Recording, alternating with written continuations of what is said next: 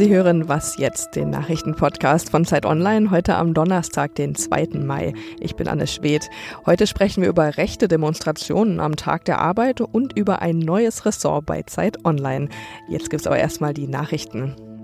In den USA beschäftigt der Abschlussbericht von Sonderermittler Maller zu den Russland-Beziehungen im Wahlkampf weiter die Gemüter. Und das, obwohl der Bericht längst, zumindest mit geschwärzten Passagen, veröffentlicht ist. In den Fokus geraten ist jetzt US-Justizminister William Barr. Er war derjenige, den Maller den Abschlussbericht übergeben hatte und der dann eine vierseitige Zusammenfassung darüber rausgegeben hat. Im Anschluss hatte Maller einen Brief an Barr geschrieben und sich beschwert, dass er die Zusammenhänge nicht richtig dargestellt hätte. Gestern musste sich Barr jetzt deswegen vor dem Justizausschuss des Senats rechtfertigen. Dort wies er jedoch jegliche Vorwürfe von sich, den Bericht zugunsten von Trump interpretiert zu haben. Eigentlich sollte Barr heute auch noch vor dem demokratisch dominierten Repräsentantenhaus aussagen. Das lehnte er aber ab, genauso wie er ablehnte, den kompletten, ungeschwärzten Bericht rauszugeben. Der Machtkampf in Venezuela spitzt sich weiter zu. Am Dienstag hatte Übergangspräsident Juan Guaido versucht, Machthaber Nicolás Maduro mit einem Militärputsch zu stürzen. Für gestern hat er seine Anhänger zu weiteren Protestaktionen gegen die Regierung aufgerufen. Dabei kam eine Frau ums Leben, mindestens 27 Menschen wurden verletzt und heute will Guaido den Druck nochmal erhöhen. Es soll mit abgestuften Arbeitsniederlegungen begonnen werden und diese sollen dann zu einem Generalstreik ausgeweitet werden. Redaktionsschluss Schluss für diesen Podcast ist 5 Uhr.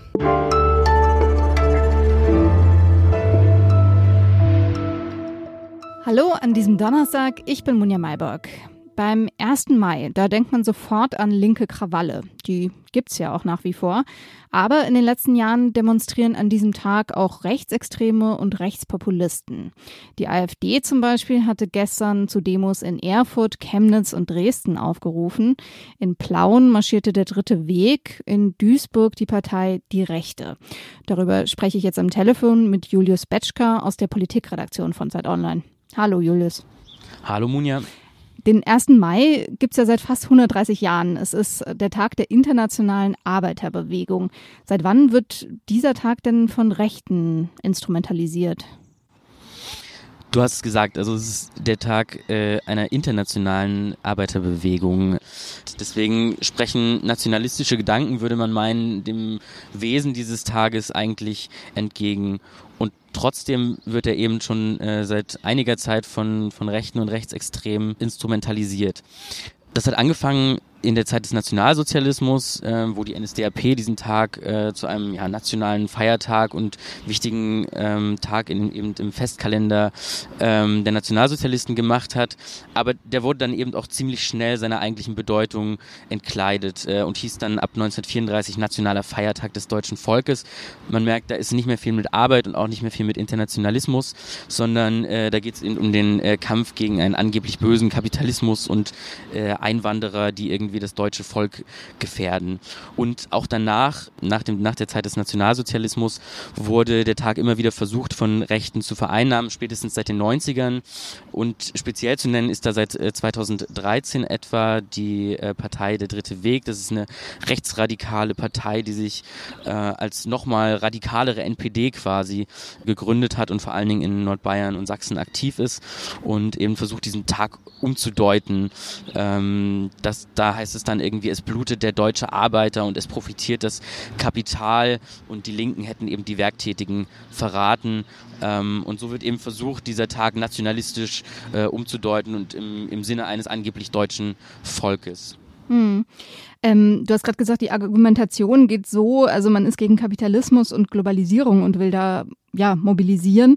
Ähm, wenn du dir jetzt die Demos gestern anschaust, hat es denn gezogen? Also so richtig gezogen hat es nicht. Ähm, die AfD hatte ziemlich hohe Erwartungen, zumindest wenn man sich anschaut, wie viele Teilnehmer zu den Demonstrationen angemeldet waren. In Erfurt, wo Björn Höcke und Alexander Gauland gesprochen haben, waren 10.000 Menschen angemeldet. Letztendlich waren gestern etwa 500 da und äh, deutlich mehr Gegendemonstranten. In Chemnitz, wo Beatrix von Storch gesprochen hat äh, und einer Stadt, die ja in den, im, im letzten Jahr ähm, ziemlich äh, äh verschrien war, ich sag mal als, als rechte rechte Stadt kamen nur 200 Menschen äh, und auch da war die Zahl der Gegendemonstranten deutlich größer und die Demonstration wurde dann auch ziemlich schnell schon beendet. Äh, also so richtig gezogen hat das nicht, was die AfD davor hatte. Ist das für die AfD denn wichtig? Ähm, ist das jetzt Teil einer Strategie sozusagen, wieder verstärkt auf die Straße zu gehen? Ja, das kann man schon so sehen. Also äh, die AfD hat den sogenannten blauen Frühling ausgerufen. Das muss man vor allen Dingen im Hinblick auf die kommenden Europawahlen, auf die Landtagswahlen äh, in den Ländern Thüringen, Brandenburg und Sachsen sehen.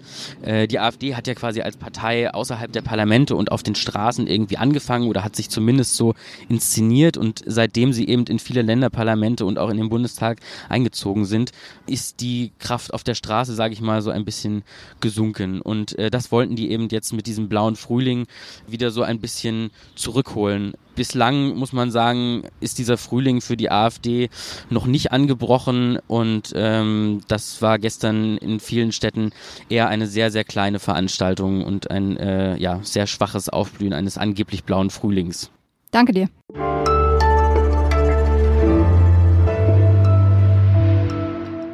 Und sonst so? Barack Obama hält sich ja meist mit Kommentaren über seinen Nachfolger Donald Trump zurück. Was Obama von Trumps Politik hält, das kann man aber nun auf Netflix erfahren. Michelle und Barack Obama werden mit ihrer Produktionsfirma Higher Ground Productions das Buch Erhöhtes Risiko von Michael Lewis verfilmen.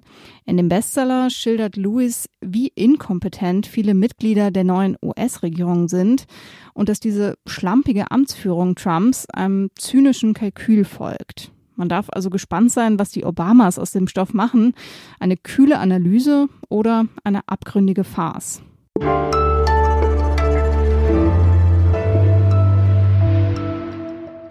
Zeit Online startet heute ein neues Ressort. Es heißt X und ist ein Schwerpunktressort.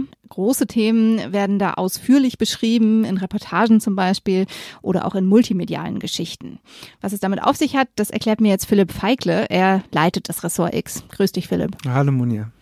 Wie kam es denn zu der Idee für dieses quasi namenlose Ressort X? Na, die Idee ist so ein bisschen aus der Einsicht entstanden, dass wir äh, in einer Zeit leben, wo es viele große Fragen gibt und ähm, wir gleichzeitig im Redaktionsalltag manchmal den Eindruck hatten, dass wir diesen gar nicht die Zeit finden, diese großen Fragen in der Tiefe zu behandeln, wie wir das manchmal uns wünschen würden.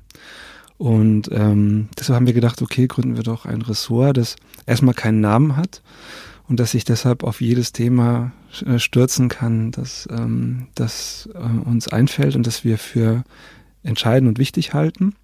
Deshalb heißt das Ressort halt auch X. Das X ist so eine Art Platzhalter für all die großen gesellschaftlichen Themen, die wir in den nächsten Jahren bearbeiten wollen. Mhm. Und was sind das für Themen?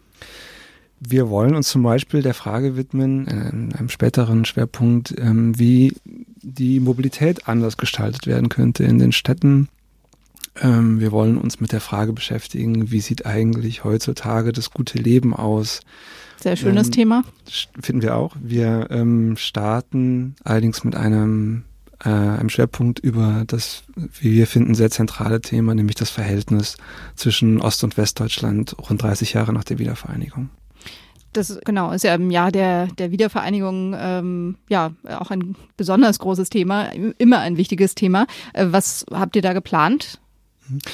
Wir haben was ganz Tolles äh, entdeckt, nämlich einen Datensatz, ähm, der alle Umzüge zwischen Ost- und Westdeutschland nach 91 beinhaltet. Also um es genau zu nehmen, zwischen 1991 und 2017, also jeden einzelnen Umzug.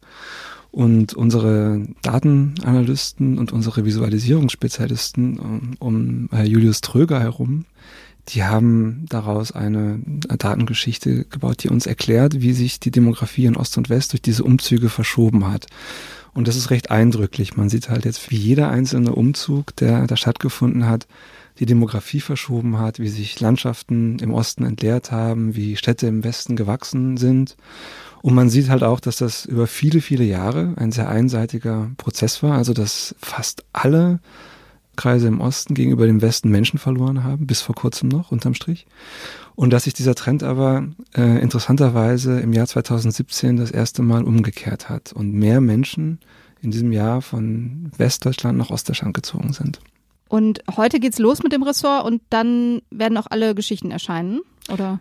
Genau, das ist das Besondere an den Schwerpunkten, die äh, wir in diesem X-Ressort machen. Wir werden erstmals alle Geschichten gleichzeitig zur gleichen Zeit am gleichen Tag veröffentlichen, sodass, wenn man jetzt ein tief für ein Thema interessiert, diesen Schwerpunkt so ein bisschen lesen kann wie ein gedrucktes Magazin, ohne dass es natürlich gedruckt ist. Es ist rein, äh, rein digital, aber man kann im Prinzip alle, in diesem Fall acht Geschichten gleichzeitig lesen und auch zwischen den Geschichten hin und her springen. Und wir hoffen, dass das auch viele Leser machen werden. Ich bin gespannt. Vielen Dank, Philipp. Danke auch. Das war's für heute bei Was Jetzt. Sie können uns wie immer eine Mail schreiben an wasjetzt.zeit.de. Morgen gibt's eine neue Folge. Tschüss.